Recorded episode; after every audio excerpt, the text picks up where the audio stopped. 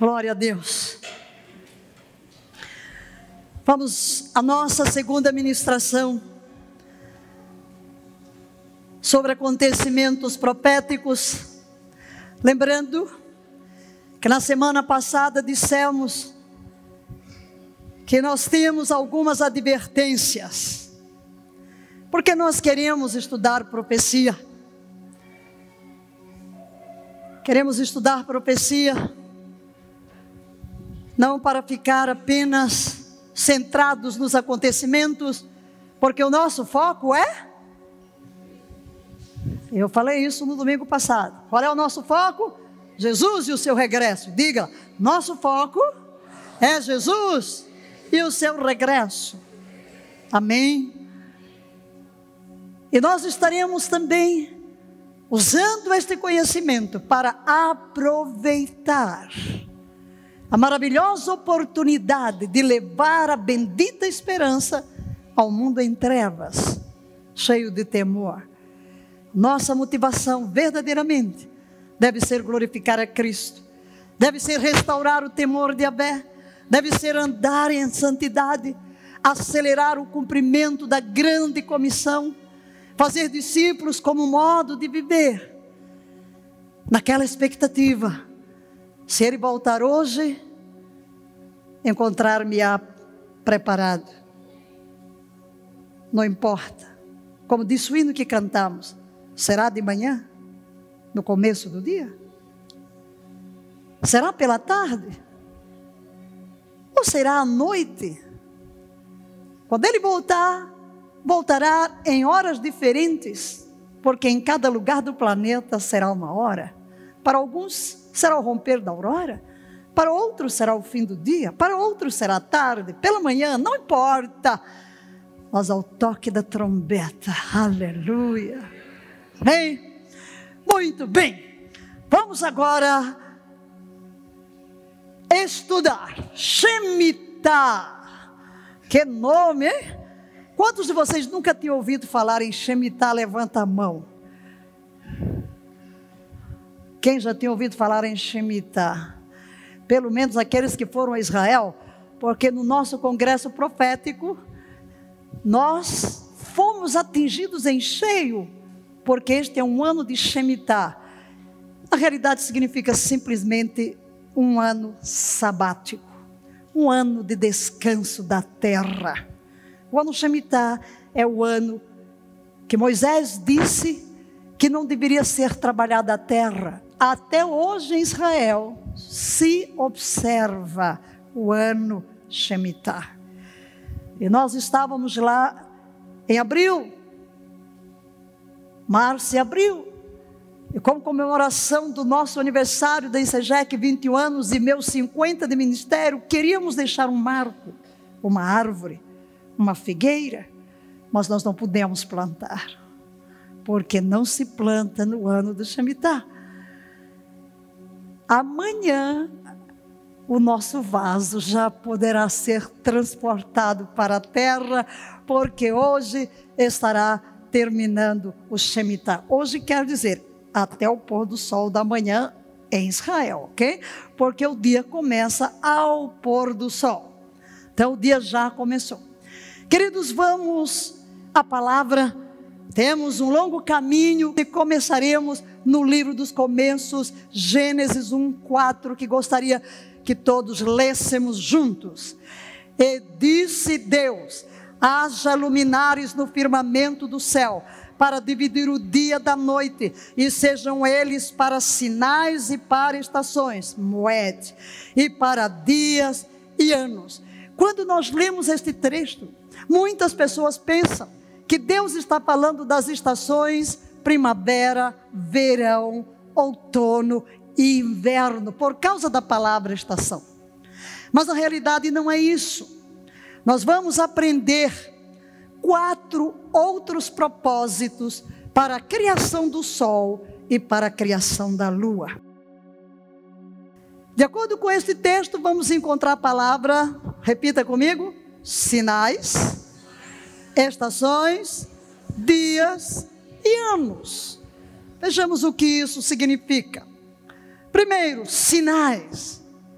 significa um milagre, um presságio, um aviso. Então Deus colocou os astros dos céus para que nos servissem de presságio, de avisos. Ok?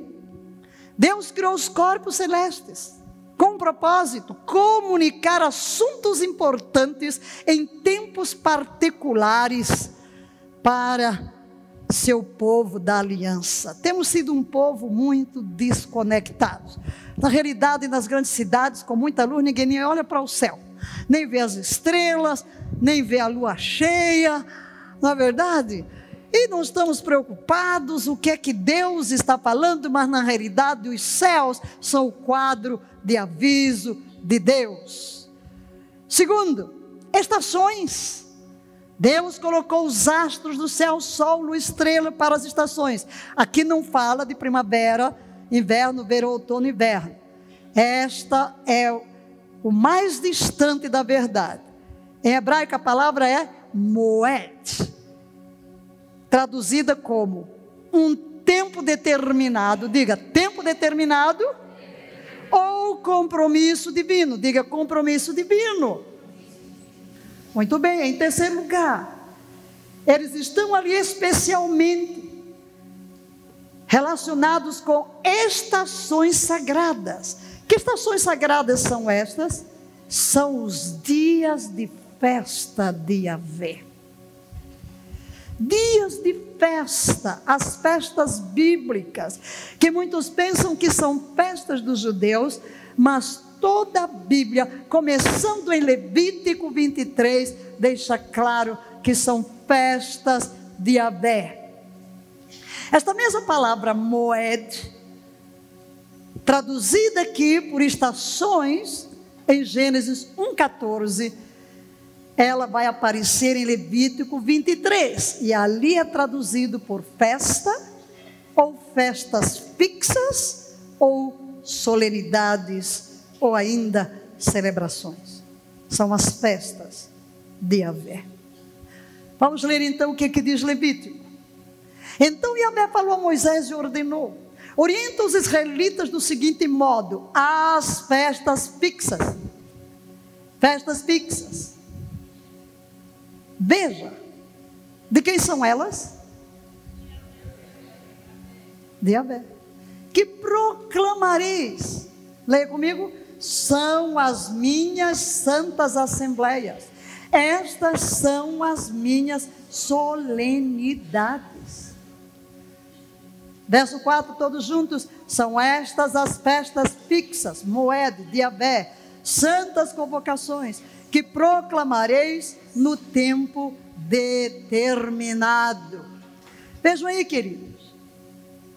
As festas de Abé são chamadas santas convocações, são chamadas festas fixas. E Gênesis 1,14 declara que Deus colocou sol, lua, estrelas, os astros, para proclamar os tempos determinados. Amém? Estão entendendo? Calendário de Israel é um calendário lunar com ajuste solar em períodos de 19 anos. Tocamos nisso na semana passada, mas queremos retornar para fazer um link. Calendário gregoriano que nós usamos é o solar. E a definição de moeda está aqui: um compromisso, uma agenda, um tempo fixo ou estação do ano um sinal, um agendamento. Deus tem agendamentos. E aí está o calendário que você pode ver. Aqui você tem uma ideia. O círculo do lado de fora estão os nossos meses, do lado de dentro, o segundo círculo, estão os meses do calendário de Israel. E estas pequenas figuras mostram festas, coisas que ocorrem na casa de Israel.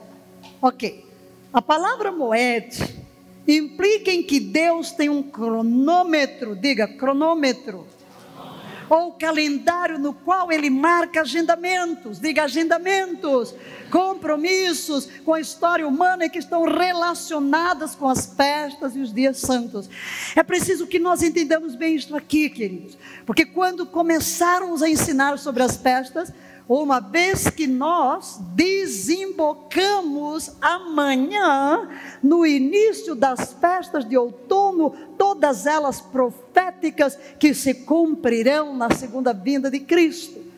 Então entenda que quando olhamos para os céus, o sol, lua, sinais que vêm como eclipses e como tantas outras coisas, são como que um cronômetro dentro do calendário divino.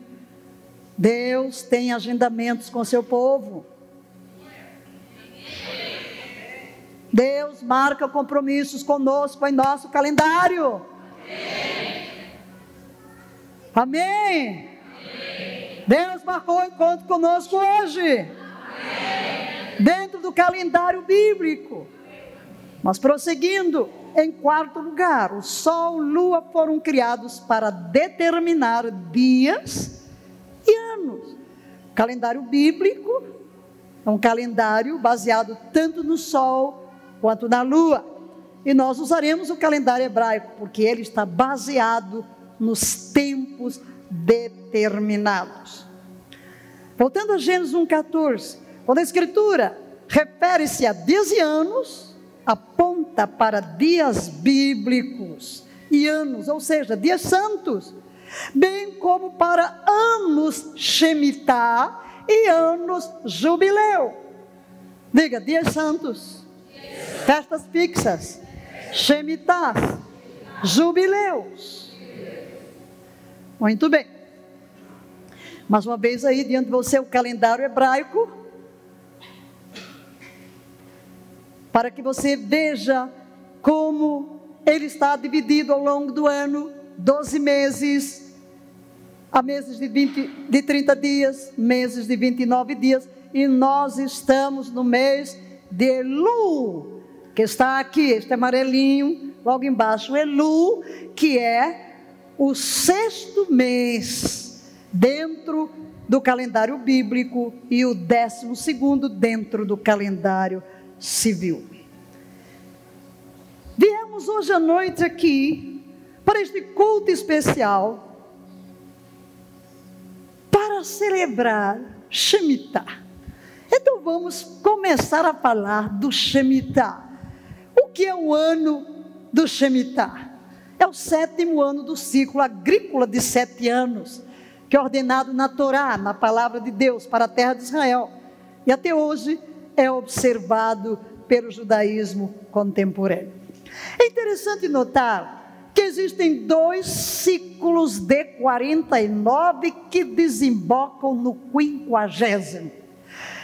Primeiro, um ciclo de sete semanas que aponta para o quinquagésimo dia chamado de Pentecostes. Pentecostes é o quinquagésimo dia depois da Páscoa. Ok? E é um ciclo de sete conjuntos de sete anos. O outro é de semanas, aqui é de anos, são 49 anos ao todo. Que aponta para o quinquagésimo ano, que é chamado o ano do jubileu. A palavra Shemitah pode ser definida como libertar. É o ano da libertação. Também pode significar queda.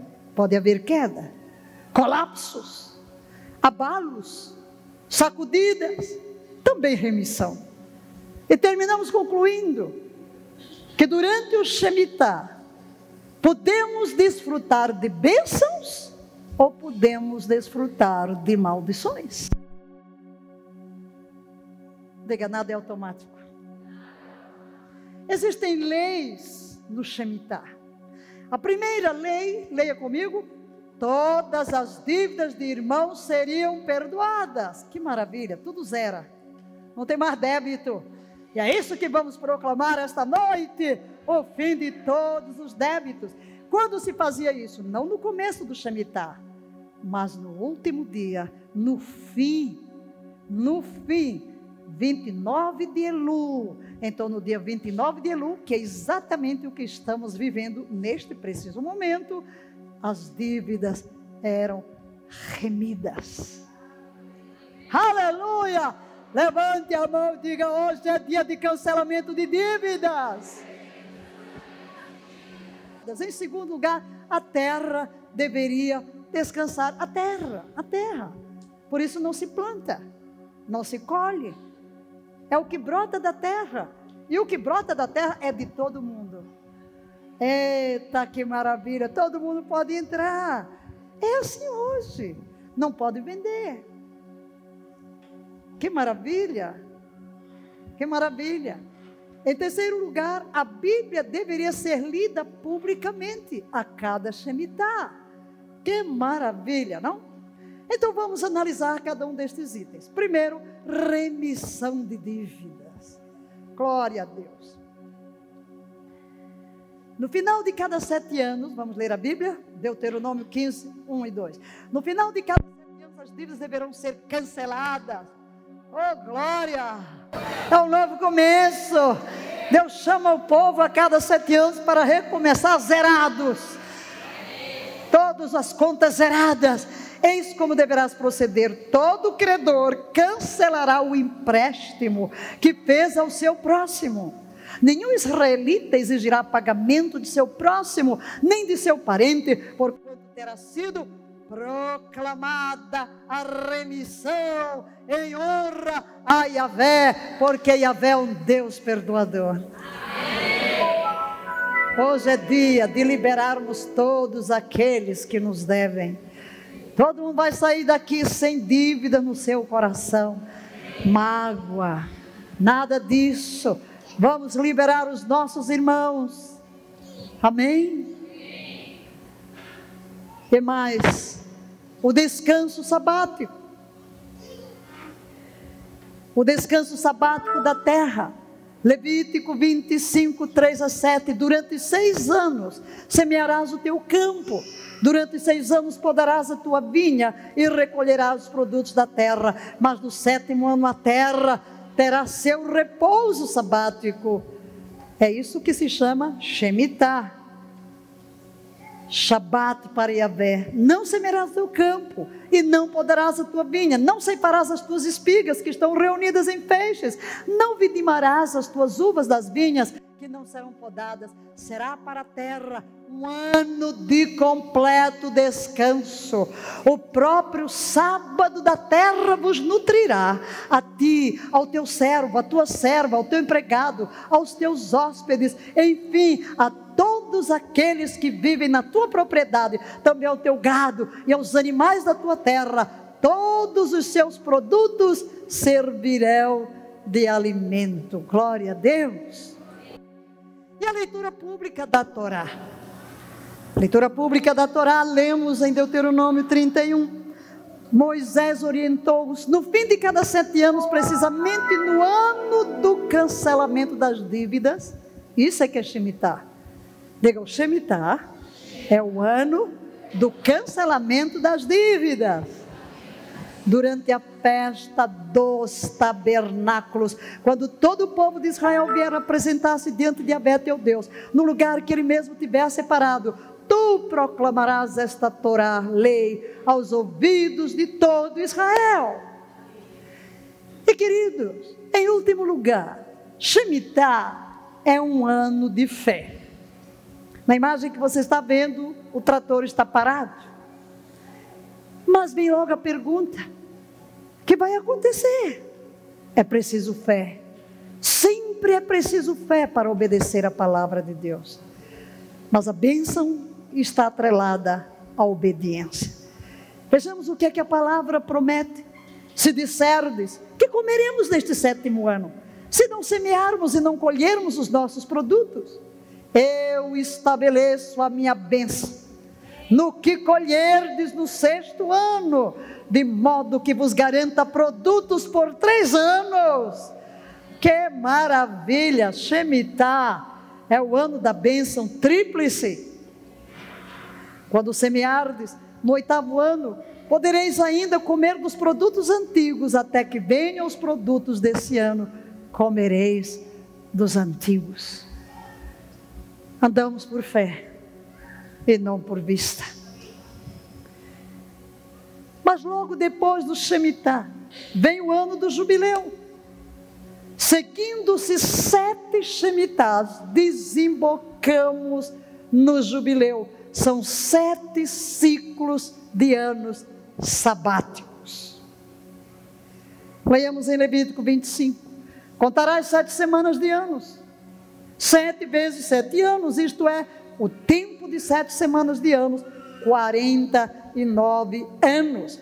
Então fará soar o chofar, a trombeta, no décimo dia do sétimo mês, no dia das expiações, que é chamado Yom Kippur. Farei soar a trombeta em todo o país, declarareis santo o quinquagésimo ano. Leia comigo e proclamareis a libertação de todos os moradores da terra. Será para vós um jubileu, cada um de vós retornará à propriedade de sua família e a seu próprio clã. A diferença do ano do jubileu para o Shemitah é que no Shemitah se cancelam as dívidas, a terra descansa, mas no jubileu, se você vendeu a sua terra, você vai reaver a terra de volta. Você vendeu a sua casa, você vai reaver a sua casa. Então, aquilo que você na pobreza teve que vender, não permaneceria para sempre. O ano da remissão, então você podia retornar. Prosseguindo, verso 12: o jubileu será para vós, diga comigo, ano da libertação sagrado entre todos os israelitas. E nesse período todos vos alimentareis somente daquilo que a terra produzir por si mesma. Nesse ano do jubileu e libertação, todas as terras que tiverem sido vendidas voltarão a pertencer ao primeiro dono. Abordemos agora o mistério do Shemitah. Diga mistério. Queridos, a Bíblia está cheia de mistérios. E eles começaram a ser revelados. Quando Jesus veio da primeira vez, quantos mistérios começaram a ser revelados, não?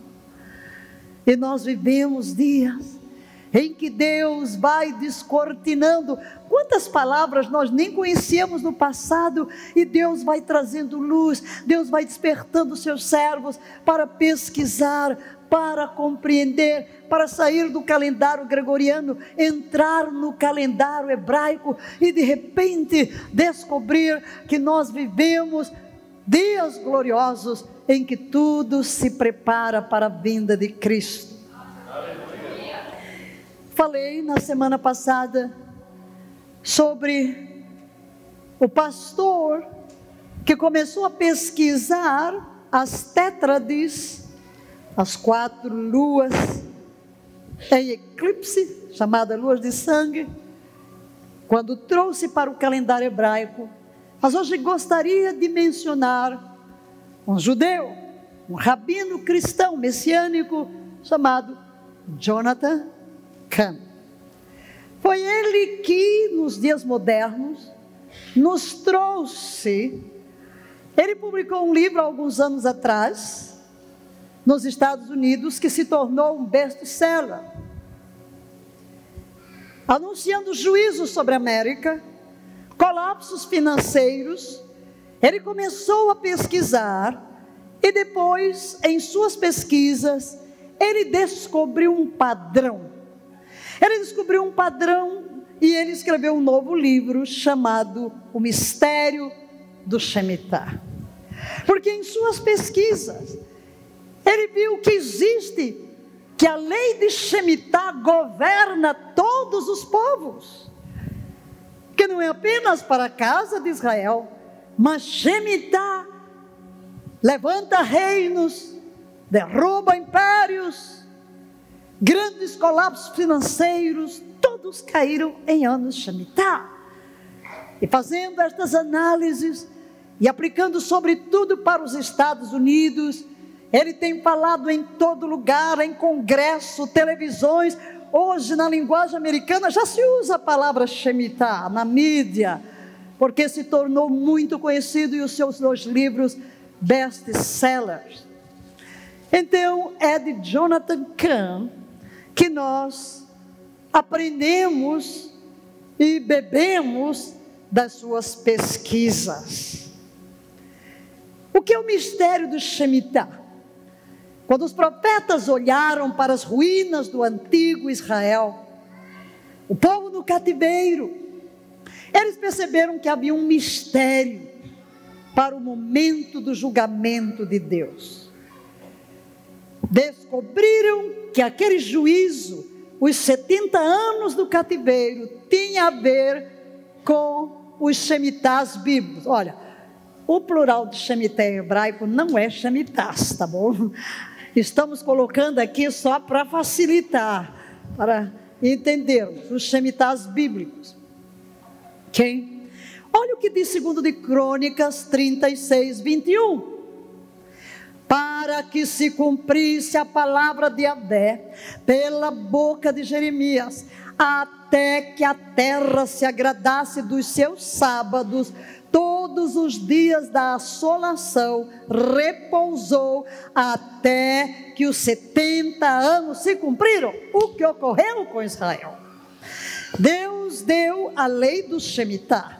O povo entrou na terra e a terra deveria repousar a cada sete anos. Mas Israel não obedeceu. Por 490 anos, Israel não observou os Shemitás. E o que fez Deus? Enviou o povo para o cativeiro 70 anos.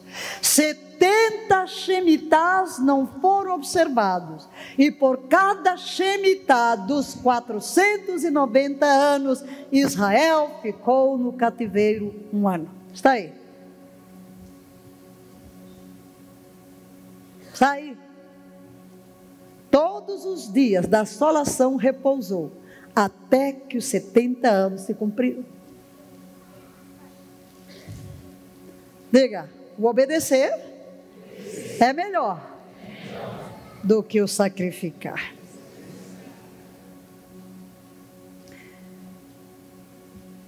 Jonathan escreve: o Shemitah era único por especificamente afetar a nação nos campos econômicos e financeiros, zerando todas as contas de crédito e débito.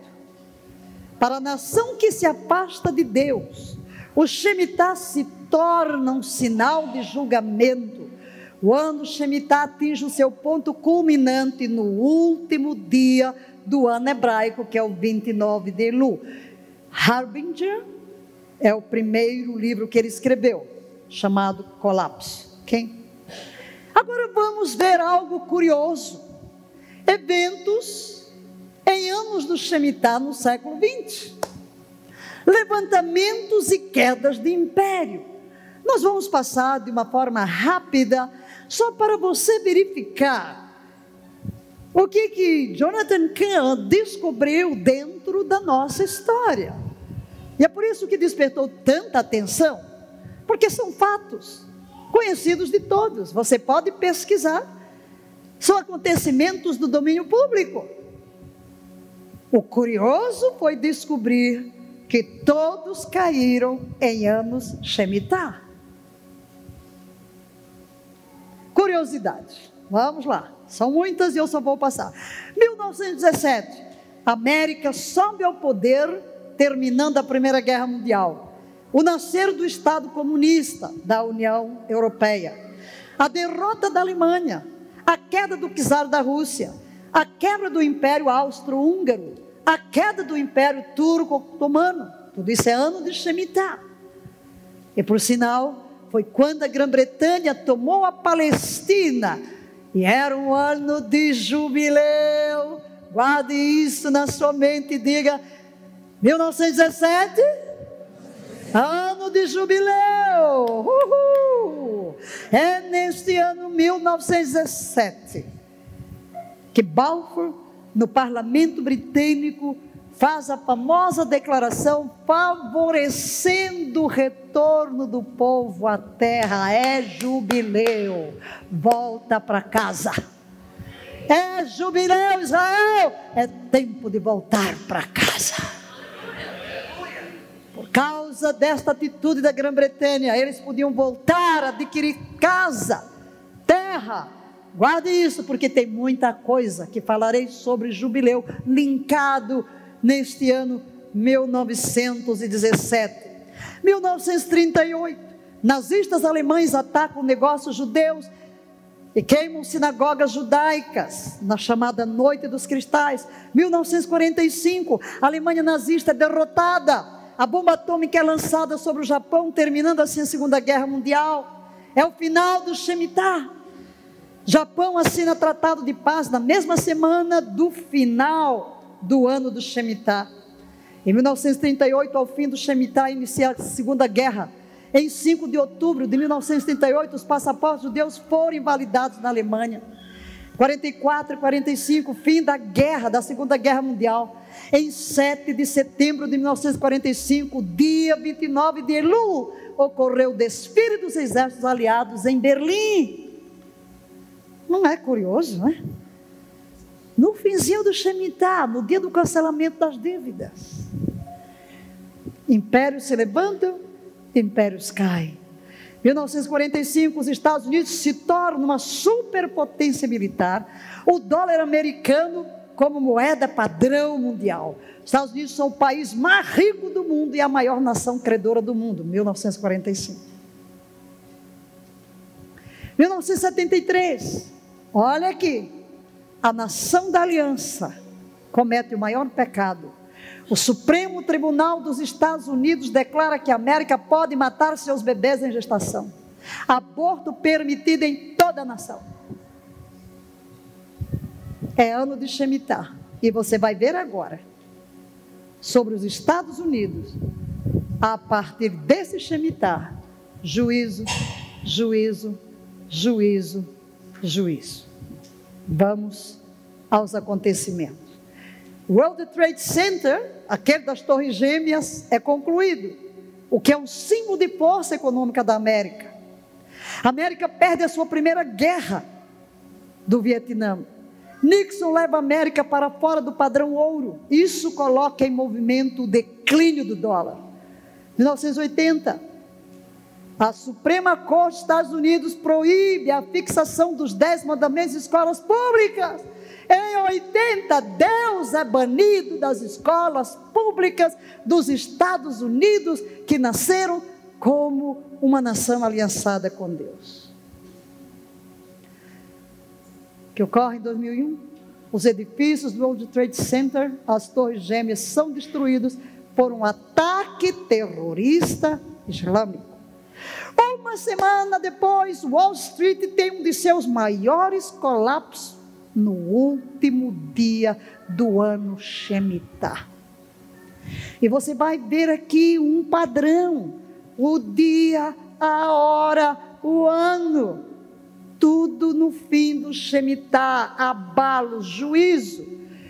No Shemitah seguinte, 2008, exatamente sete anos depois, Wall Street sofre sua maior queda e a América é hoje a maior nação devedora do mundo. Por quê? Porque abandonou a Deus. Porque tirou Deus das escolas. Porque legalizou o assassinato de milhões de crianças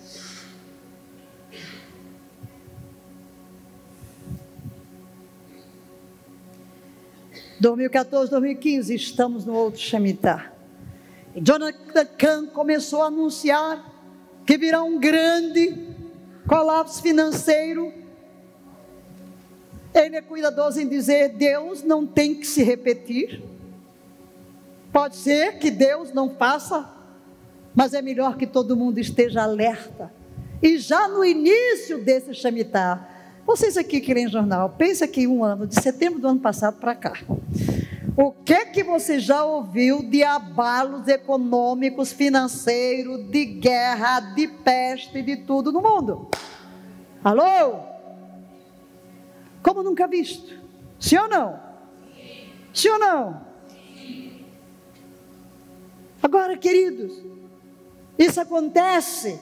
E esse Shemitah, sétimo Shemitah que estamos vivendo, acontece em conexão com a tétrade das quatro luas de sangue, todas ocorrendo em datas de festas bíblicas. Páscoa, tabernáculos, Páscoa, tabernáculos. Luas, eclipses. Aí você tem um quadro que mostra que desde o ano passado nós estamos enfrentando primeiro duas luas sangrentas. Primeiro dia da Páscoa, primeiro dia de tabernáculos, e este ano já tivemos no dia 20 de março um eclipse solar, falei dele na semana passada, no primeiro dia de Nissan, que é o início do ano religioso. Depois tivemos na Páscoa a terceira lua sangrenta, e neste tabernáculo teremos a quarta. E hoje, de hoje para amanhã, amanhã, mais um eclipse solar. Ok? Hoje, de hoje para amanhã. Rosh Hashanah, festa das trombetas. Amanhã, quer dizer, da manhã, não, depois da manhã para lá. Nós começamos no pôr do sol, amanhã ao pôr do sol começa Rosh Hashanah, ou festa das trombetas, e vai haver um eclipse solar. Todos estes sinais dentro deste ano do Shemitah. Para que você possa ver melhor, vamos recordar 15 de abril do ano passado, na Páscoa. 8 de outubro, Tabernáculos. 3 de março e agora 28 de setembro se encerrará esta tétrade. E depois, dois eclipses solares. Um que ocorreu no dia 20 de março, dele falamos a semana passada, não vamos falar. E agora no dia 13, 29 de Elul, findando este 29 de Elul, um novo eclipse. Esse tipo de tétrade, nos últimos 500 anos, só ocorreu mais três vezes. Aqui estão.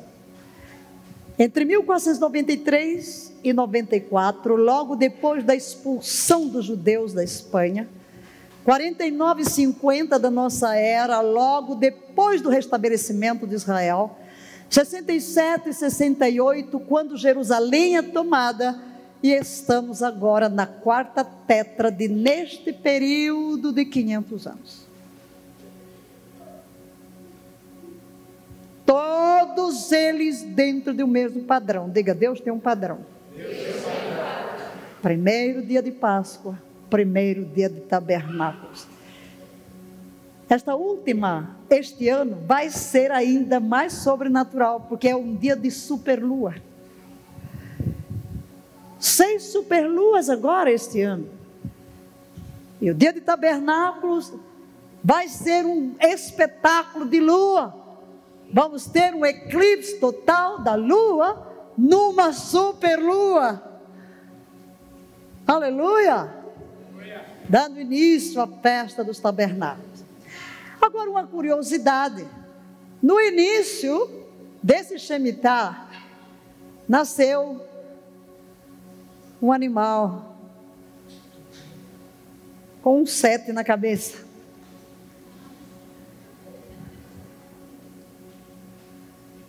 Será que Deus não está falando de alguma coisa? Este é o sétimo ano. Curiosidade. Pode ser uma mera coincidência, mas é muito interessante. E queridos, quero lhes apresentar mais um ato pecaminoso dos Estados Unidos. A Suprema Corte dos Estados Unidos, no dia 26 de junho de 2015, é terrível. como nove pessoas, essas mesmas nove, liberaram o aborto para os Estados Unidos. Lá, cada estado é quase que independente, mas aquilo que é constitucional tem que ser extensivo a todos os estados. E agora, no dia 26, a Suprema Corte, 5 a 4, por um voto, estendeu a todos os estados norte-americanos o casamento homossexual.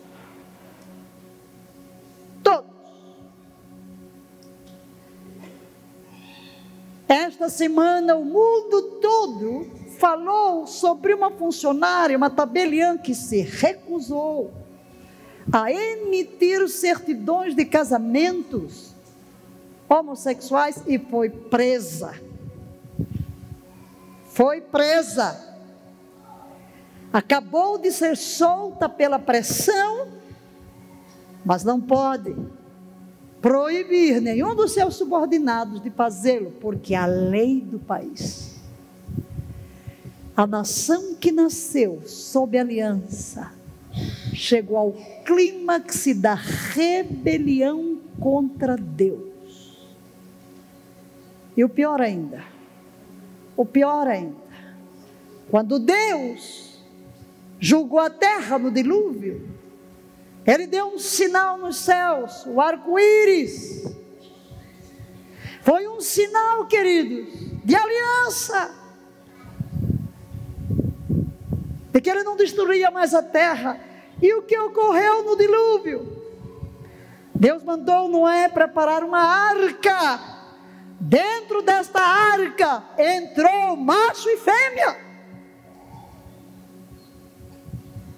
Um casal. Casal, casal, casal, casal, casal, macho e fêmea, macho e fêmea. E Deus culmina tudo isso com um sinal no céu, arco-íris. E este movimento de rebelião contra Deus pega um sinal da aliança, é profanação, isso ofende a Deus. E o maior ofensa à Casa Branca naquele dia coloca as luzes do símbolo deste movimento mundial, o símbolo do arco-íris, aliança profanado. Para onde irá esta nação?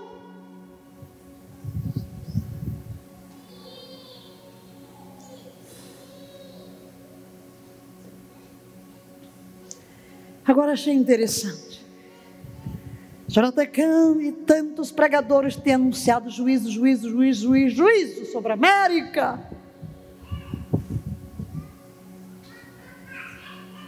Ontem foi 11 de setembro, correto? E 11 de setembro foi a comemoração de 14 anos da queda das Torres Gêmeas, correto? Querido, fiquei meditando sobre um fenômeno. Na véspera do dia 11, o dia 10, surgiu, eu falei já do Marco Zero, né? O Marco Zero ali em Nova York, em Manhattan, ali foi a primeira capital dos Estados Unidos. O templo metodista ali foi onde o primeiro presidente fez uma aliança com Deus e disse que se a América voltasse as costas para Deus, Deus voltaria as costas para a América. Ali o marco zero, ok? Tudo caiu, mas o templo permaneceu de pé.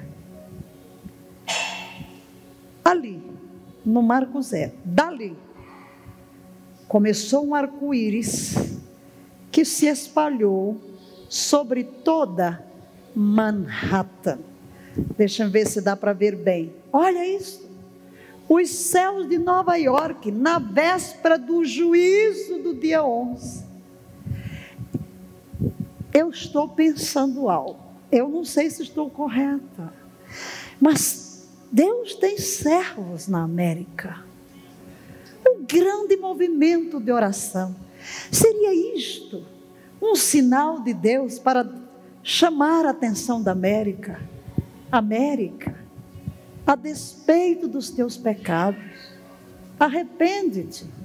Eu tenho uma aliança contigo. Deus, antes de destruir, Deus, antes de mandar juízo, Ele sempre envia os seus emissários a clamar por arrependimento, porque Deus não quer que ninguém pereça. Deus não quer que ninguém pereça. Deus é bondoso, gracioso, misericordioso. Ele disse que procurou alguém que se colocasse na brecha para não destruir a terra, todavia não encontrou. Abraão pleiteia com Deus a favor de Sodoma e Gomorra. E quando eu vi esta notícia, eu salvei logo, né? Porque eu ando salvando tudo que eu encontro. É tanta coisa, meus irmãos, que eu disse: meu Deus, o que, que eu vou fazer com esse mundo de informação? Eu já topei com tanta coisa que vai acontecer nesse mês, que vocês têm que orar por mim para dar graça para eu trazer uma dose certa para vocês e vocês não terem aqui uma indigestão, né? Porque são tantos os acontecimentos, há tantas curiosidades, mas eu me pergunto: será porque geralmente os colapsos, claro que hoje não vem porque a bolsa está fechada. Vai abrir na segunda-feira. Está todo mundo de antena ligada no mundo, nos Estados Unidos. O que vai acontecer na segunda-feira? O que vai acontecer na próxima semana? Porque alguns colapsos foram duas semanas, um pouco depois. Mas eu me pergunto: será? Que este sinal nos céus, começando do marco zero, não seria Deus dizendo: América, a despeito do teu pecado, eu te amo. E nós podemos trazer o que está acontecendo ao Brasil, queridos. Nós estamos debaixo de juízo. Nesse Shemitah, o Brasil está levando chicotes. Nós estamos em crise de toda sorte. E eu fui fazer uma pesquisa. Desde aquele dia que a nossa Suprema Corte também legislou a favor do casamento homossexual, depois que foi determinado que os cartórios realizem os casamentos, a partir daí, veja-se depois, nós não estamos entrando no fundo do poço, cada ano é pior do que o anterior, cada mês é pior do que o anterior, por causa dos nossos pecados. Eu quero tomar este sinal. Deus tem um povo nesta nação. Há um grande movimento de oração, de arrependimento, de intercessão.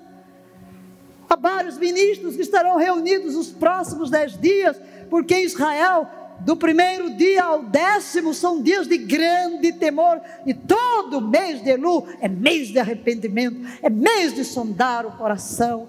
Deus fala ao Brasil, Deus fala a você, Deus fala a cada um de nós que Jesus Cristo está voltando, mas antes que Ele volte, Ele nos chama ao arrependimento, porque Deus é um Deus gracioso, rico em perdoar, grande em misericórdia para conosco, olhando para os céus e vendo o arco-íris, nós nos lembramos da aliança. O mundo continua a pecar depois de Noé, o mundo não melhorou, continua cada vez pior. Mas Deus, pela aliança, pelo sinal nos céus, olha mais um sinal nos céus. Deus está dizendo: não destruirei a terra a despeito do seu pecado. Enquanto durar a terra, haverá inverno, verão, dia sol, verá tudo. As estações estão aí, o dia e a noite, por causa de um Deus gracioso. Mas que estamos vendo abalos financeiros nesse ano de Shemitah, que você está vendo aí, a China, né? Mas, nesses abalos financeiros, eu falei de quedas, quedas e levantamento de impérios, mas vamos ver rapidamente agora, anos de colapsos financeiros, todos em anos Shemitah. Ok. 1900 e 1917, 16 e 17, colapso da Bolsa de Valores durante a Primeira Guerra Mundial, conhecida como a crise de 16 e 17. 1930, 1931. Em 1929 começou o colapso da Bolsa de Valores dos Estados Unidos, mas em abril de 31 começou uma recessão mundial que foi conhecida como a Grande Depressão, que terminou em julho de 1932. 37 e 38, período conhecido como a recessão da Grande Depressão. A inflação americana subiu de 3% em 72 para 12% em 74. A economia americana caiu 7% de 72 a 74. Tudo isso ano Shemitah. Voltamos ao World Trade Center. A ideia de construir o prédio foi em 1945, um ano de Shemitah. Começou a construção em 66, um ano de Shemitah. Terminou a construção em 73, um ano de Shemitah. E caiu em 2001, um ano de Shemitah. Quando caiu, houve um senador, deixa, Tom deixa, que ele fez uma leitura, queridos.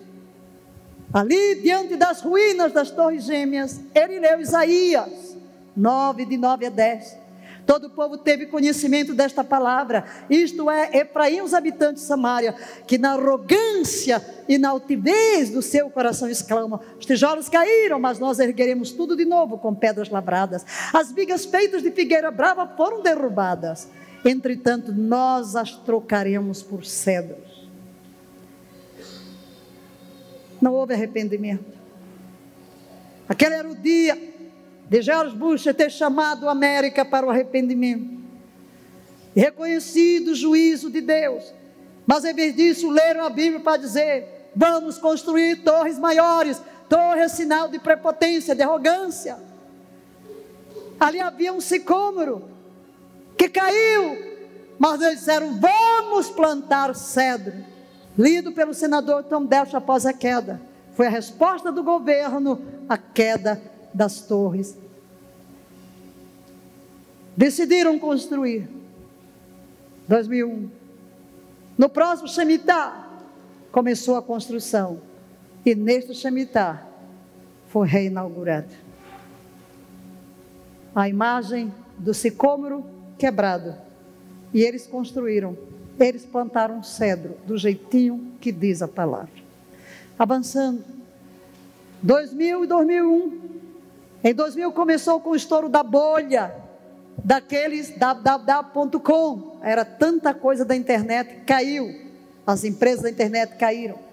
E 11 de setembro de 2001, era uma terça-feira, houve ataque às torres. A bolsa ficou fechada, abrindo na segunda-feira 17, dia 29 de Elul, no calendário hebraico.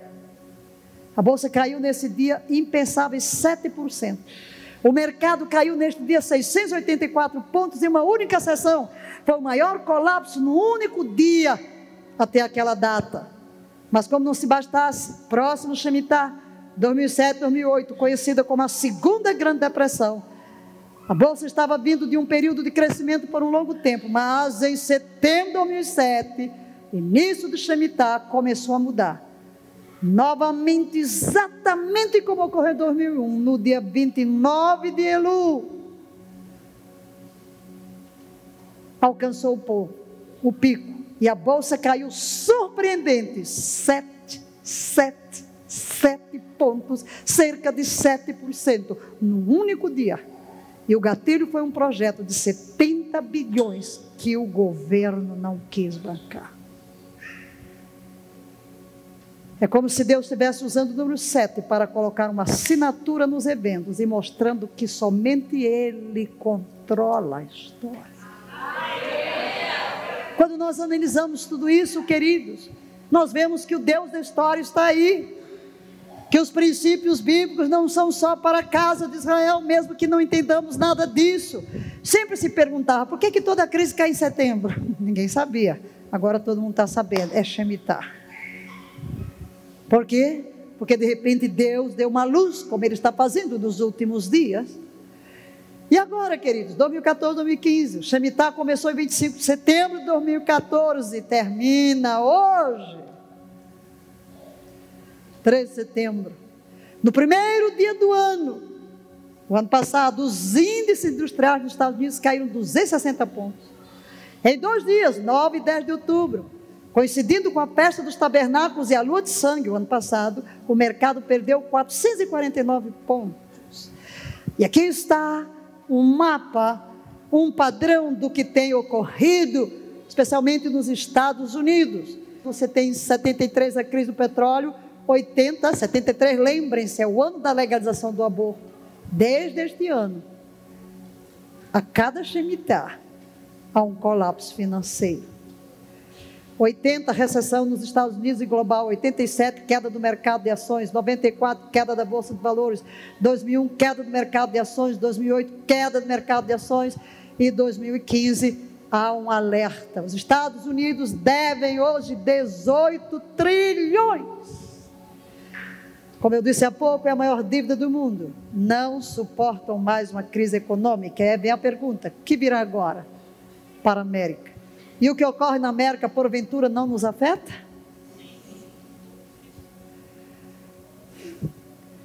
América é a mãe do mundo ocidental a mãe das prostituições, da pornografia.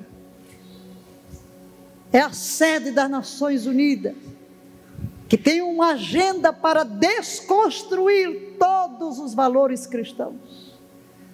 Desconstruir a família, uma agenda mundial. Nós estamos aqui sofrendo na carne. Nossos parlamentares cristãos lutam.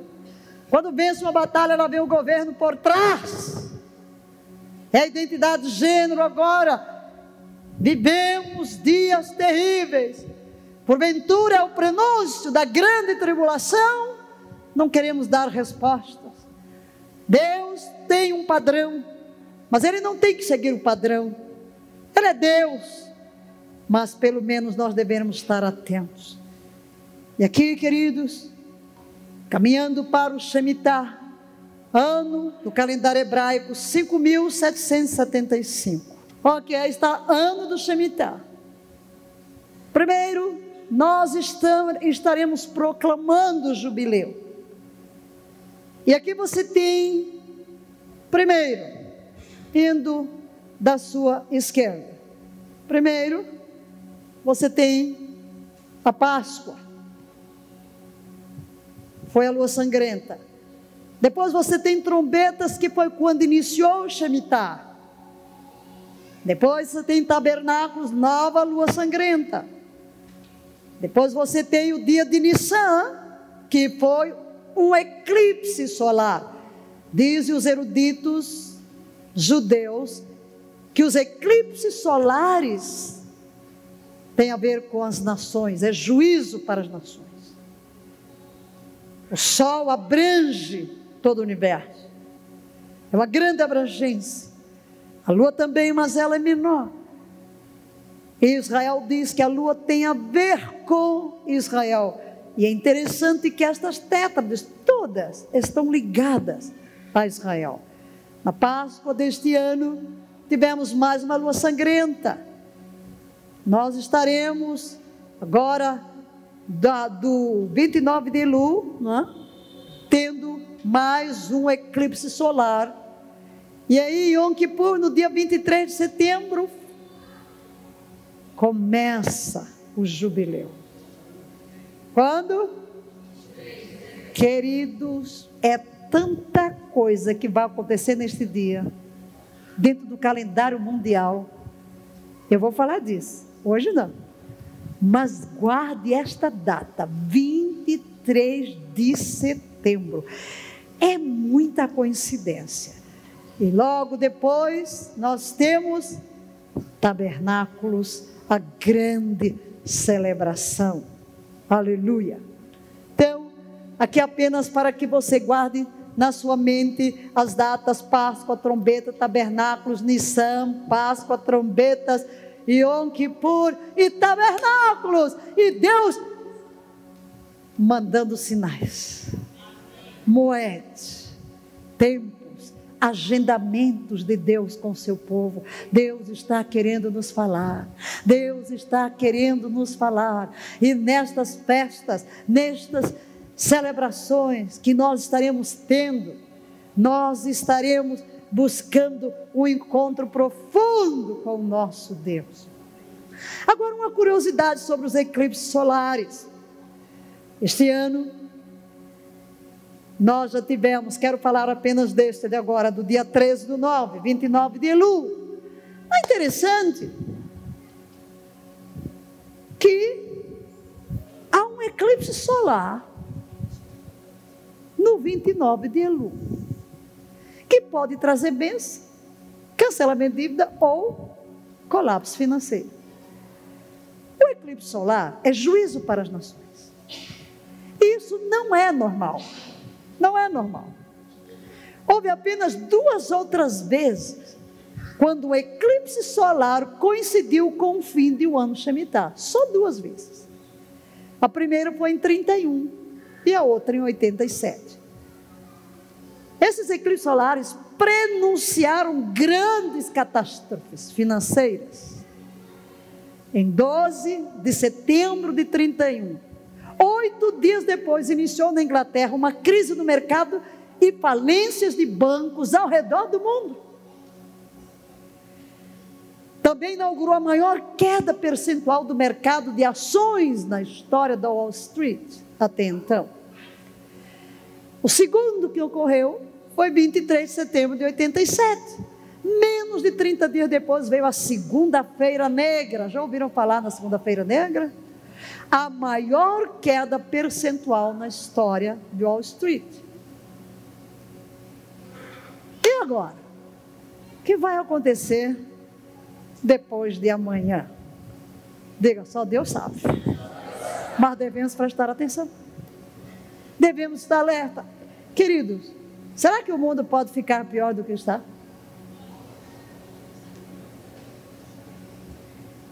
Olha, eu já juntei, só desta semana, só desta semana, as notícias desta semana, eu digo, meu Deus, o que, que é isso? Esta semana o Brasil foi rebaixado. Eu li que a Petrobras perdeu 20 bilhões. Meu Deus, é tanta notícia, mas deixa, deixa Deixa eu me conter para não despejar em cima de vocês um mundo de coisa. Vamos caminhando para o ponto clímax. Como? Como devemos chegar ao Shemitah?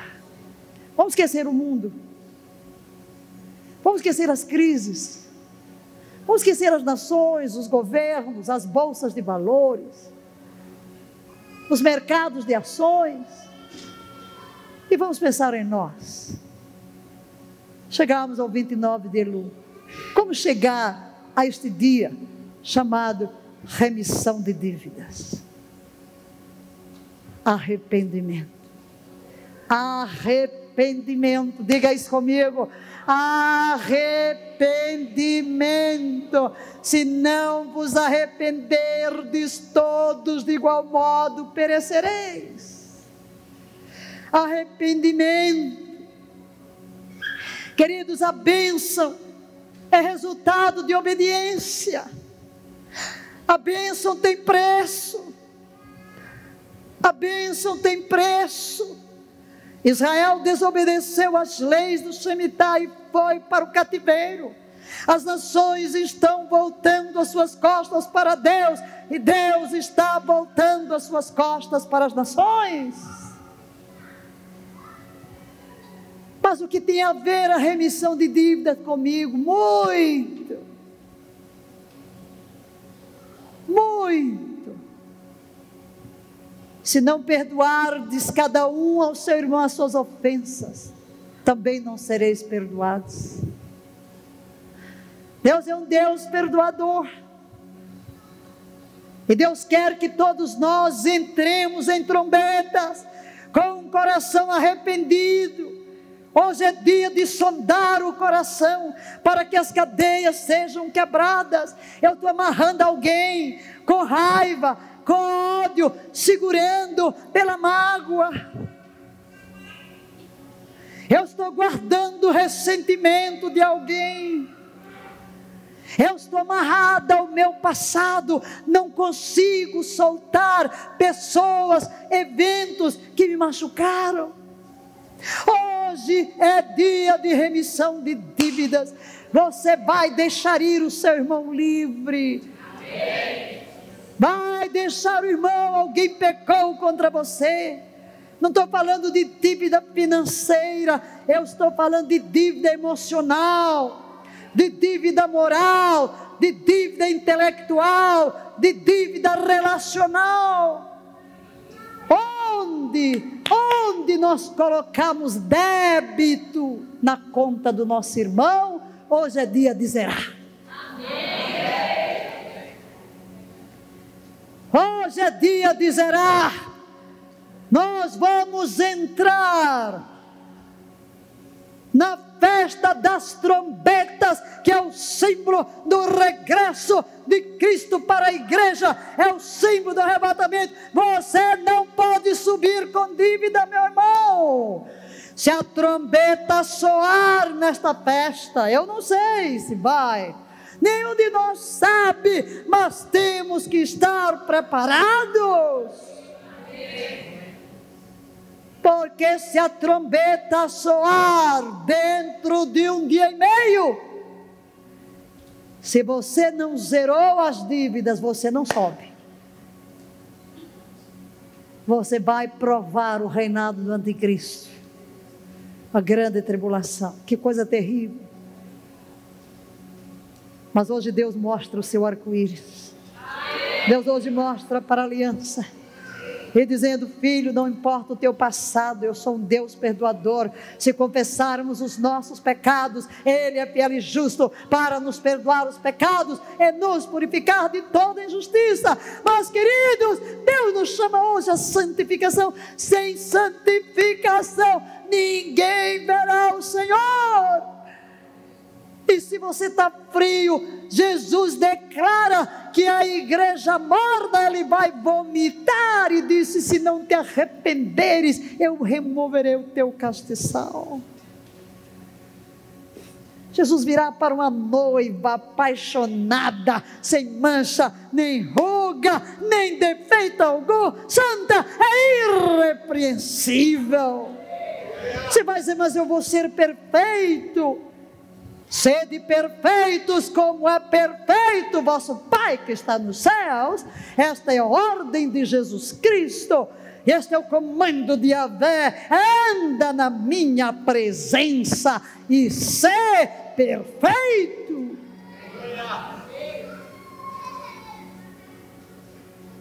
Não é no sentido que não temos possibilidade de errar mas é no sentido de que honestamente eu estou sondando meu coração, eu estou obedecendo aquilo que eu sei que é a vontade do meu Pai, eu vivo no temor de Avé, buscando cada dia viver na Sua presença, respirar na Sua presença e deixar que o meu coração seja encandecido com uma paixão por Jesus Cristo, o noivo, uma noiva apaixonada que ele virá buscar, e essa noiva, para ser desposada por ele, tem que ser santa.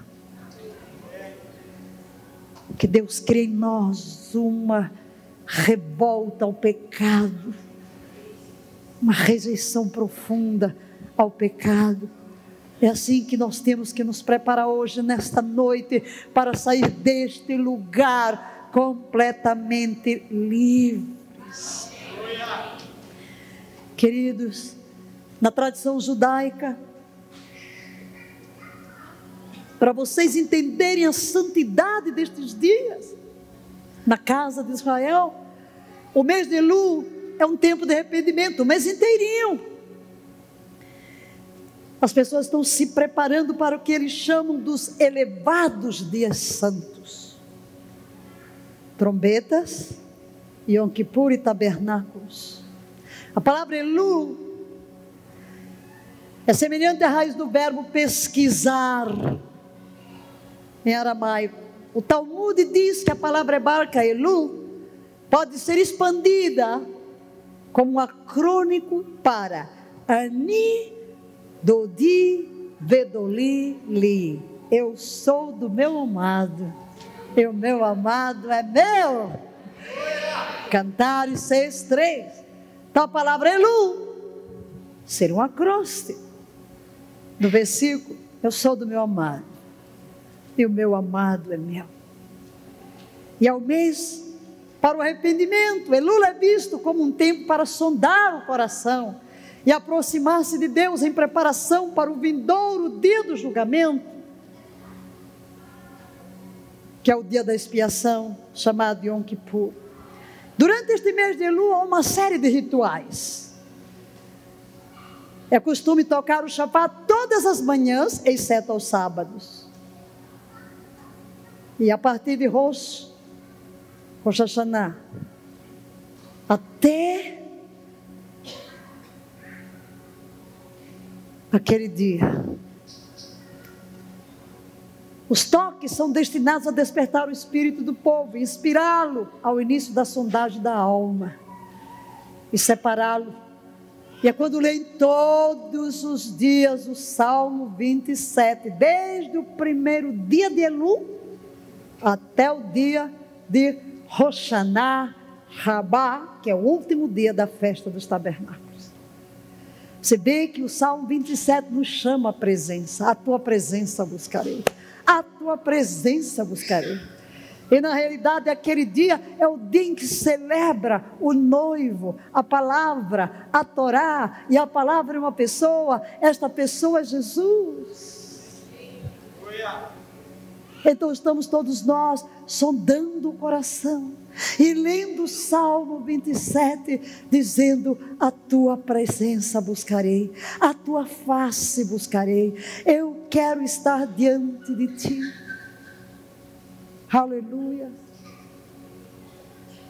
E é exatamente, queridos, depois de tudo isso, desse arrependimento, cancelo as minhas dívidas, não termina aqui, mais dez dias de grande temor, para sondar o coração e me acertar com todos os meus irmãos e com Deus, para chegar o dia da expiação e garantir o perdão de Deus. É claro que Israel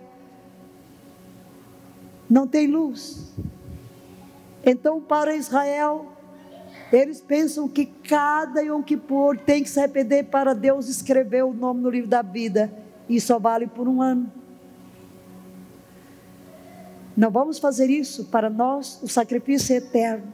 Mas estes dias nos lembram a seriedade da fé. Amém? A seriedade da fé. Como verdadeiramente, não é apenas hoje que eu devo cancelar as dívidas.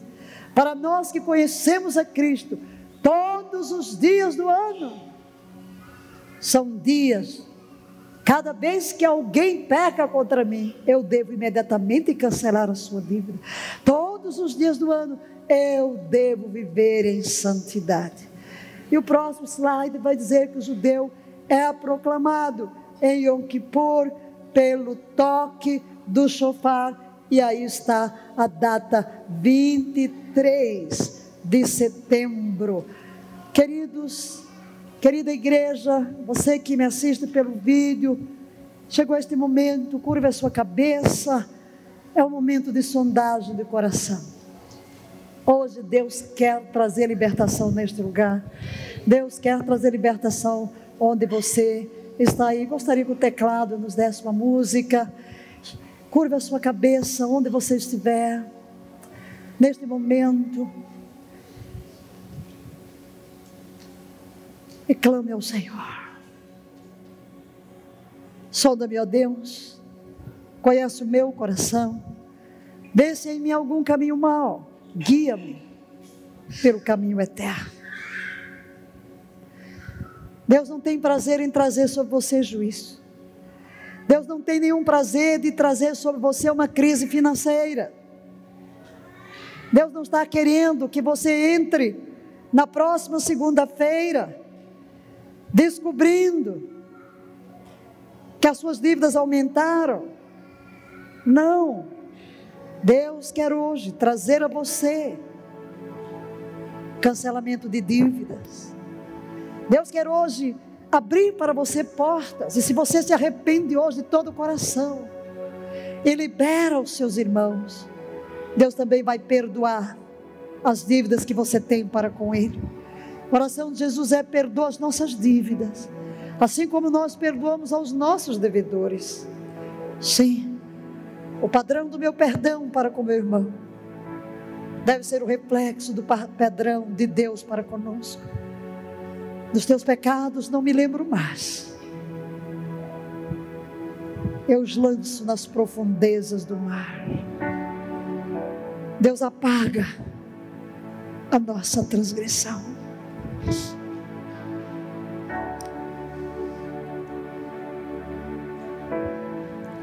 Verbalize diante do Pai. Você vai dizer: Eu perdoo Fulano, eu perdoo Fulano. Vá citando os nomes. Todas as pessoas que o Espírito Santo está trazendo dentro de você. Não vou chamá-lo aqui à frente. Não é a sua vinda à frente. Mas aí onde você se encontra, concentrado na presença de Deus, sem qualquer distração, os braços de Jesus estão sobre você nesta hora. O Santo Espírito Santo está lhe dando força agora. Perdoar não é sentimento, perdoar é uma decisão. Diga, eu decido, eu decido perdoar. O Espírito Santo começa a trazer à tona dos porões escondidos da alma.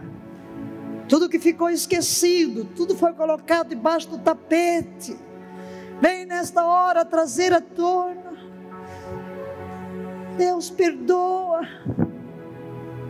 Perdoa todo sentimento negativo em relação ao próximo, em relação aos irmãos, parentes, amigos. Perdoa-nos, Senhor. Peça perdão, esta é hora de arrependimento e pedir perdão.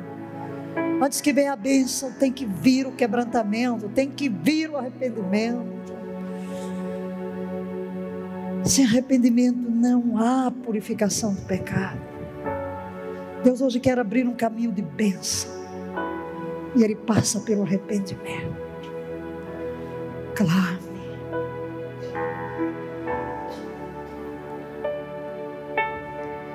Som do Espírito Santo cada coração, não deixa ficar nada para trás, nenhuma dívida, nenhuma dívida, em nome de Jesus. Talvez alguns estejam guardando mágoas desde a infância, desde a adolescência, desde o dia do casamento, do divórcio do desemprego, da professora, do colega de turma, de ser vítima de preconceito, de bullying. Coisas que foram guardadas aí, que estão lhe amarrando e que não deixam você prosseguir. Em nome de Jesus Cristo de Nazaré. Ó oh, Deus, traz agora um batismo de amor sobre o teu povo um batismo de amor e de perdão. Ó oh, Cristo da glória, pelo poder do teu Espírito regenerador, tu introjetas em nós as marcas do teu próprio caráter. Tu és o Senhor de graça, de amor, de compaixão e de misericórdia, e que esta graça, misericórdia, compaixão, amor inunde cada coração nesta hora, para que haja um perdão generalizado. Posso ouvir um amém nesta casa? Você concorda?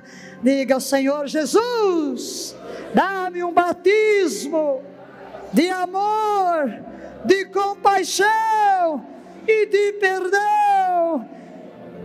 Senhor Jesus, pelo poder do teu Espírito, confiado na tua graça, eu libero todos aqueles que pecaram contra mim, eu os deixo livres. Hoje, sejam redimidos de todas as dívidas. Eu as coloco na cruz do Calvário e aplico o sangue do Cordeiro e declaro: estão perdoados, estão perdoados, estão perdoados. Esta é a palavra do Senhor: a quem perdoardes os pecados, as dívidas, ser-lhe-ão perdoados. Levante a mão para o Pai e diga: Pai, em nome de Jesus, eu coloco diante de Ti todas estas pessoas que o Teu Espírito trouxe à minha mente, eu as declaro livres, e pelo perdão, eu cancelo todo o direito que Satanás poderia ter contra as suas vidas. São livres, são livres, são livres, são livres. Aleluia, aleluia. Coloque-se de pé na presença do Senhor nesta hora. Oh, aleluia, oh, aleluia. Coloque a mão no coração. Diga, Pai eu também tenho dívidas contra ti. Tenho pecado contra ti.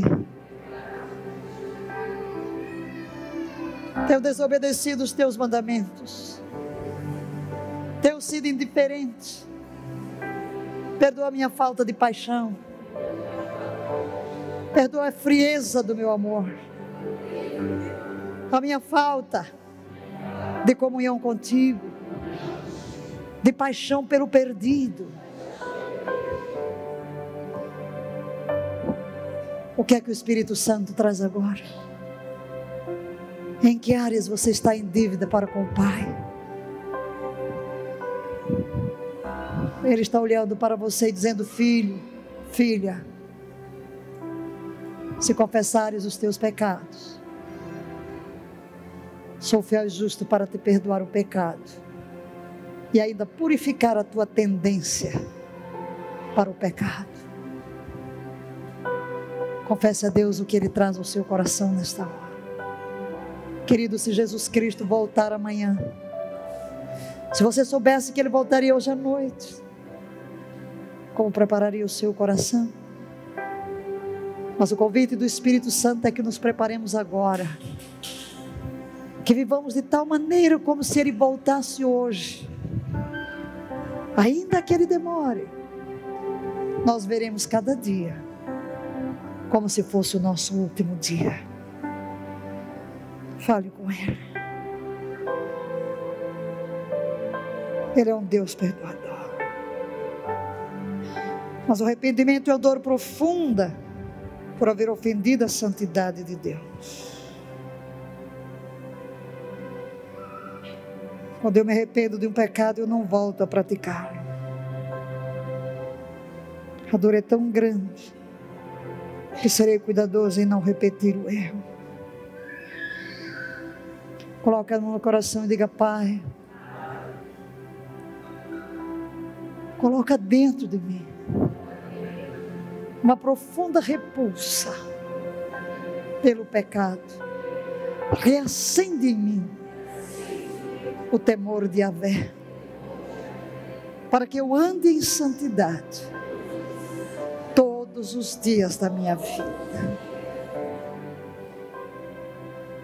Pai, perdoa-me por errar o alvo, por não ser o que tu queres que eu seja,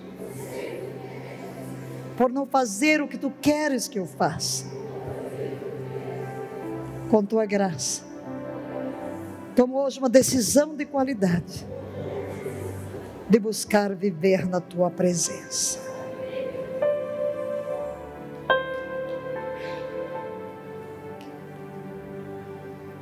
Daqui a 14 dias é tabernáculos.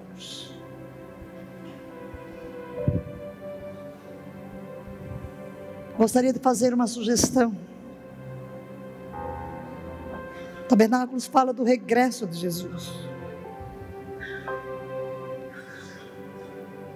Que a partir de amanhã você devote uma hora por dia para orar em línguas, enquanto lê a palavra ou escuta a palavra. Uma hora. Ativando o seu coração. Ativando a comunhão. Desenvolvendo o seu espírito. Se eu amo a vinda de Jesus, onde eu vou viver eternamente com Ele, é muito que eu gaste uma hora por dia orando em línguas e lendo a palavra, é muito. Não é. Vamos fazer este exercício. Os judeus estarão fazendo por dez dias, eu estou pedindo por 14. Até tabernáculos.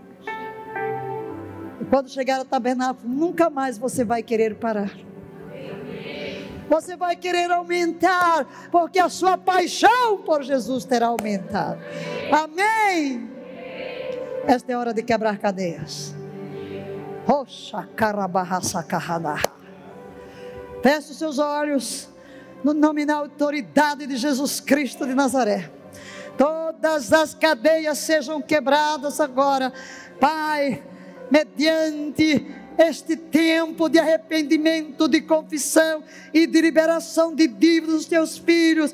Nós chegamos diante de ti agora para que as bênçãos de Shemitah venham sobre o teu povo agora, sejam canceladas as suas dívidas financeiras Oh meu Deus, cada um volte à sua possessão. Este Shemitah nos lança no jubileu. Eu clamo nesta hora a favor de cada um dos teus filhos, que as bênçãos que estão reservadas para este momento venham sobre os teus filhos.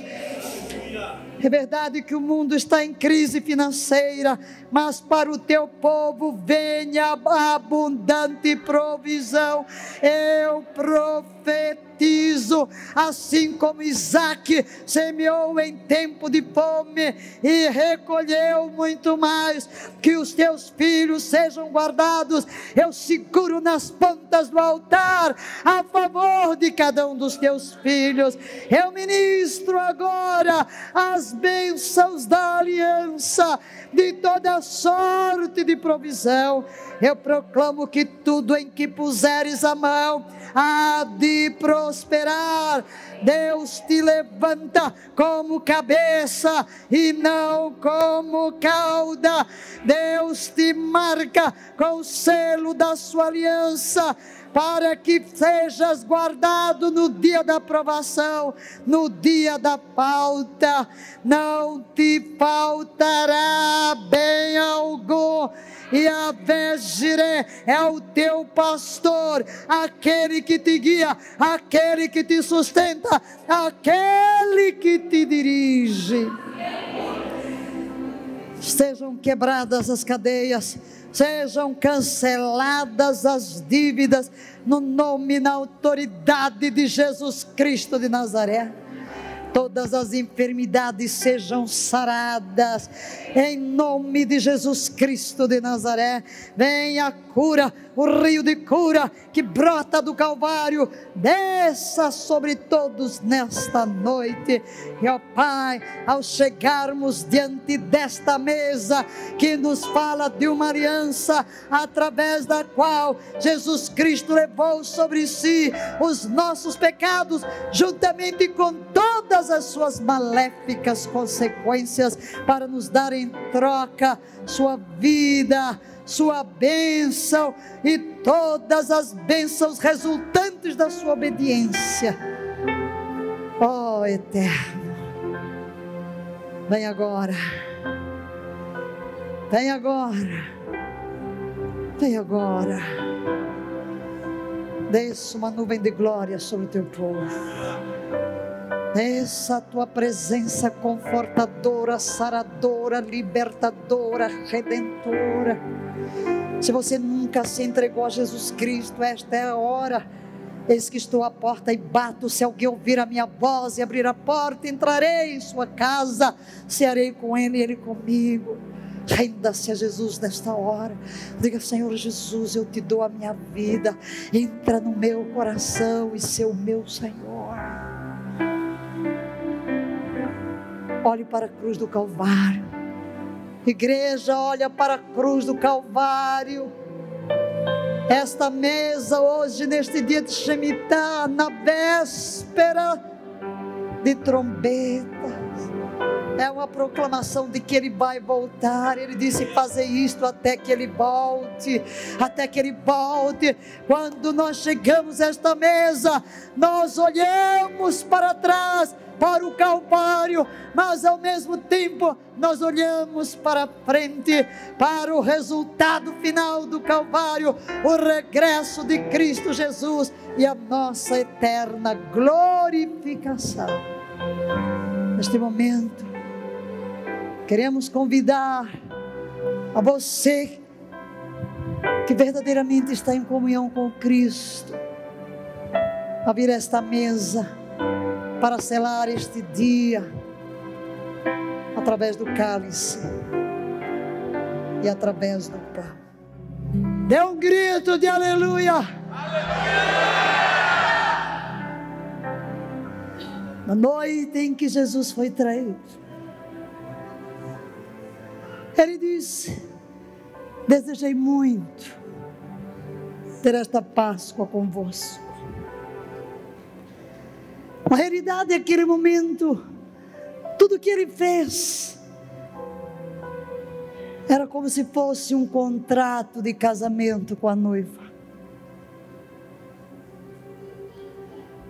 Quando se fazia um contrato de casamento, trazia-se o cálice, trazia-se o pão, bebiam juntos. O noivo partia para a casa do seu pai, a fim de preparar a casa. O noivo não sabia quando voltaria, porque competia ao pai dizer se a casa estava pronta. Por isso Jesus disse: Eu não sei, quem sabe é o pai. Eu vou preparar a sua casa, noiva. E quando ela estiver pronta, o pai dirá: está pronta. Mas dentro daquela aliança, o noivo dizia: Não beberei mais deste cálice, não beberei com outra. Esta última vez que eu estou bebendo, bebo contigo, não beberei com outra. Até que eu volte para o casamento. Jesus disse: Não mais beberei era um contrato de noivado.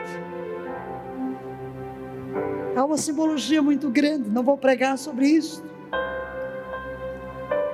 Quero apenas trazer o fato de que neste momento, à mesa, estamos celebrando uma aliança. E ao tomarmos este cálice, podemos antever que está chegando o dia, que está chegando a hora das bodas do Cordeiro. Aleluia! Deus Pai celebrou o primeiro casamento na terra, no jardim do Éden. Deus Pai estará celebrando as bodas do seu filho com a noiva, a sua igreja. E hoje, neste dia, que encerra o sétimo Shemitah, que nos lança na festa das trombetas e no ano do jubileu. Que o Espírito Santo imprima em nós a paixão da noiva, o amor da noiva, e que todas as bênçãos escondidas nesta aliança, eu profetizo hoje, todas as bênçãos desta aliança, e olha que elas são muitas Olha que elas são muitas. O autor dos Hebreus diz que a nova aliança está firmada em melhores promessas. Promessa de redenção, promessa de perdão, promessa de glória, de cura, de saúde, uma vida plena, uma vida completa. E é isso que ministramos nesta noite para você. Onde está a doença? Vai embora os doentes sejam sarados, os opressos sejam libertos, os perdidos sejam redimidos, os endividados sejam livres de toda dívida, onde há falta haja provisão, onde há confusão, haja paz. Onde há tristeza, haja alegria. Onde há lágrimas, venha um sorriso. Onde há vestes de luto, venham vestes de alegria. Feche os seus olhos, tome este pão. Levante o pão. Bendito és tu, Senhor Deus do universo, que nos deste o pão da terra. Mas naquele dia Jesus desvenda o mistério. As festas são ensaios gerais dos dramas da redenção. Por isso Jesus diz: eu sou este pão que vocês partem a cada Páscoa. Eu sou o pão que será partido. Eu sou o pão que será ferido, para que as minhas feridas se convertam nos rios de vossa própria cura. Eu sou o sacrifício, o último sacrifício que será levado ao altar para perdão e remissão dos vossos pecados. Eu sou o pão vivo que desceu do céu para dar vida ao mundo. Quem comer a minha carne e beber o meu sangue, permanece em mim. Aleluia. E eu nele porque minha carne é verdadeira comida. Aquele que de mim se alimenta por mim viverá. Aleluia! Oh Cordeiro, oh Cristo que estás voltando. No erguer deste pão partido, trazemos a memória o que nos dá esperança. Aquele dia em que tu deste a tua vida na cruz do Calvário, ferido, esmagado, chicoteado, lacerado, teu corpo chagado, transformado em uma única chaga. Oh, corpo bendito, lacerado pelos chicotes pontiagudos de Roma, mas na realidade não foi a cruz, não foram os chicotes romanos, foram os meus pecados, foram as minhas dores foram as minhas enfermidades, foram as minhas quedas, foram as minhas rebeliões. Oh, amor indizível, oh, graça sem medida, quem te pode compreender?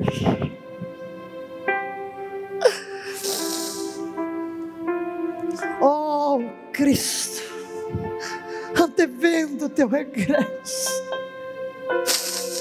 trazendo à memória a tua morte redentora. Há uma gratidão que chega a doer, que não consegue ser expressa em palavras. Um amor intenso, que não nasce em nós, mas que é introjetado pelo teu próprio Espírito em nosso eu mais profundo Graças, graças ao pão da vida. Oh, adore o Cordeiro, expressa o seu amor. Obrigado, Jesus. Obrigada, Pai. Obrigado, Espírito Santo. Tira o véu dos nossos olhos. Que neste momento, neste momento,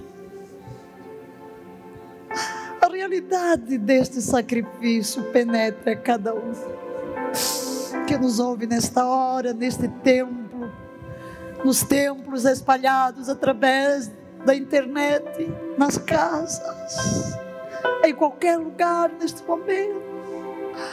Aqueles que estarão depois vendo o vídeo quando chegar este momento, vem tu, oh Cristo, remove o véu. Seja este momento de comunhão profunda com a tua morte e ao mesmo tempo com a tua ressurreição.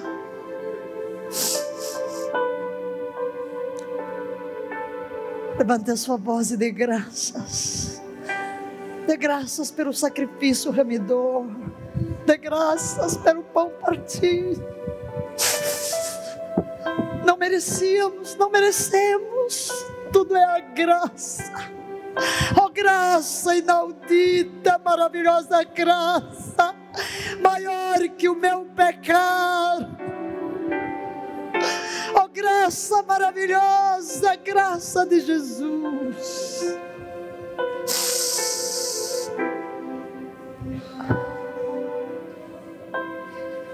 Olhe para esta cruz. Olhe para as mãos feridas no Calvário. Visualize este corpo ferido. E beija nas feridas suas dores, suas enfermidades. Sejam elas todas transferidas agora. Sejam todas transferidas, feridas emocionais, feridas físicas, familiares todas as enfermidades, todas as dores.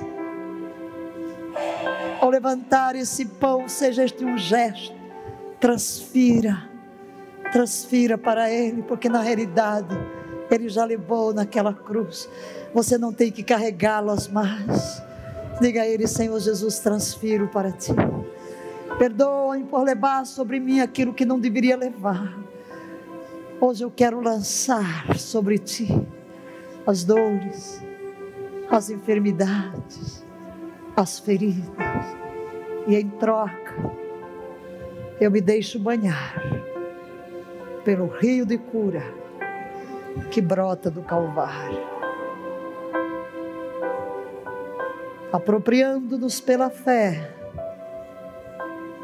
destes efeitos do Calvário, comamos do pão.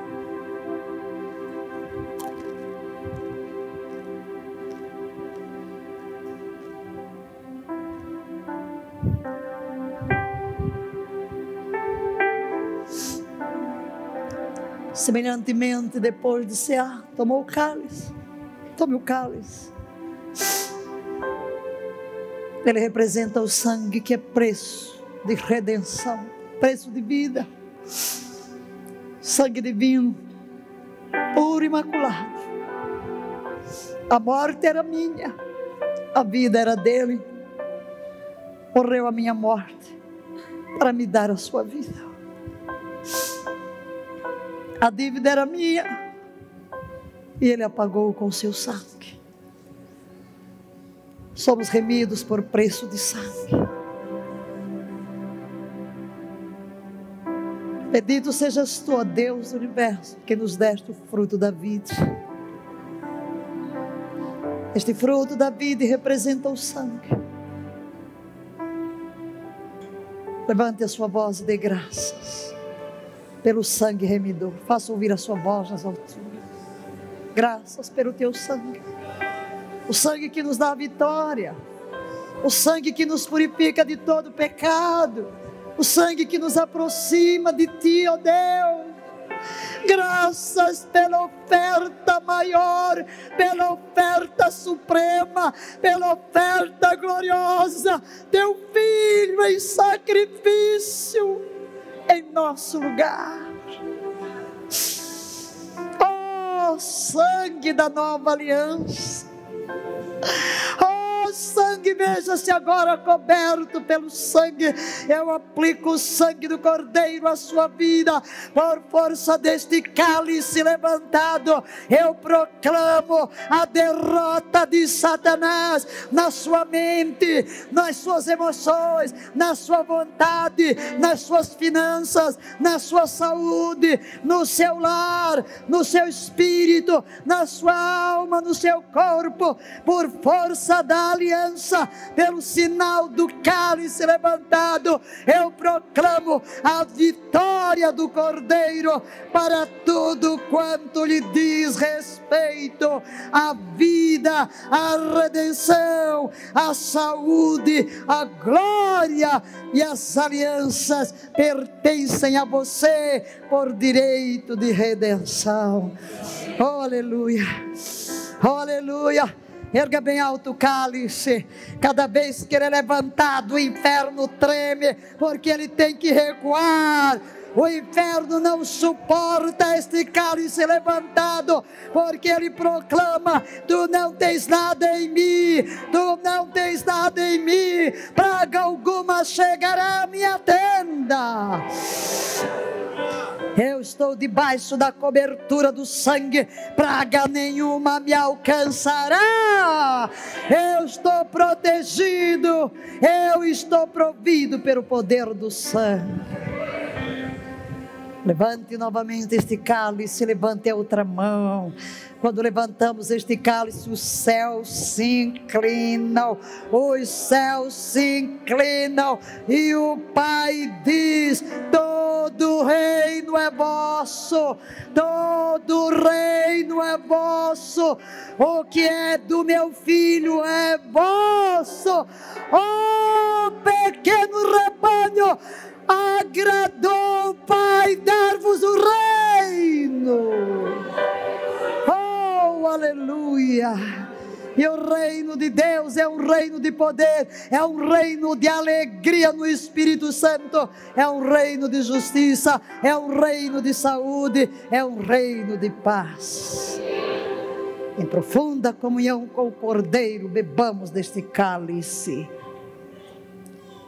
e deu um grito de aleluia. Dê um grito de aleluia. Teu poder, teu reino, tua glória. Aleluia, aleluia. Oh, xereque andaba, humanacaia taranda. Oh, rocoxere, oh, rabababaianda, Ora, levante a mão, exulte, exulte, glórias ao Cordeiro, forte aplauso ao Senhor.